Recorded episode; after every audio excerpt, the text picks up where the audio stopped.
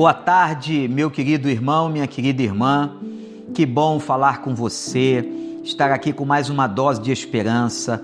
Eu tenho pedido a Deus que essas doses abençoem sua casa, seu coração, que você sinta mais esperança, que você tenha mais fé, confiando que Deus está nos fazendo passar por esse vale e certamente, brevemente, nós estaremos totalmente fora dele. Nós estamos, gente, avaliando e trabalhando o livro de Provérbios e fazendo correlações de vários provérbios do sábio Salomão com a saúde humana. Nós vamos ver hoje Provérbios capítulo 17. Observe o que diz o verso de número 22. O coração bem disposto é remédio eficiente, mas o espírito oprimido resseca os ossos. Olha os ossos aí mais uma vez.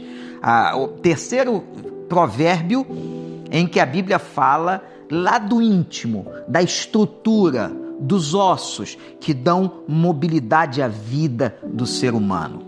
Interessante, irmãos, o coração disposto é remédio eficiente. Coração disposto é aquele coração animado, motivado. Aquele coração deprimido, adoecido, desesperançoso, esse coração adoece o corpo. Essa pessoa vai ter sérias dificuldades em ver o amanhã, em crer nas promessas, em louvar ao Senhor. Mas uma pessoa que tem um coração bem disposto, que se alimenta da palavra de Deus, e aqui está todo o segredo do coração bem disposto, o alimento, de onde vem o alimento? O alimento tem que vir da palavra de Deus. O coração bem disposto abençoa. O coração bem disposto refrigera a alma da gente e diz o texto do grande sábio: é um remédio eficiente. É aquele remédio que tomou, funcionou, tomou, curou, tomou, abençoou. Louvado seja o nome de Deus. Quando você tem um coração bem disposto, pede a Deus, meu irmão, minha irmã, para que te dê esse coração bem disposto e que você procure isso Procure isso como, pastor? Procure isso através da palavra, através da presença do Senhor, aos pés do Senhor, cultuando ao Senhor. É isso que renova. A Bíblia diz que Deus renova a nossa alma, renova o nosso coração, renova a nossa motivação.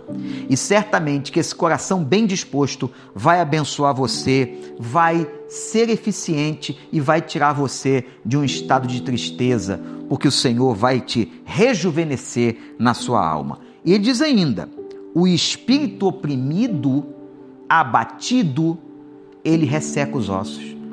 Ele vai lá no fundo, vai lá na intimidade, achata você.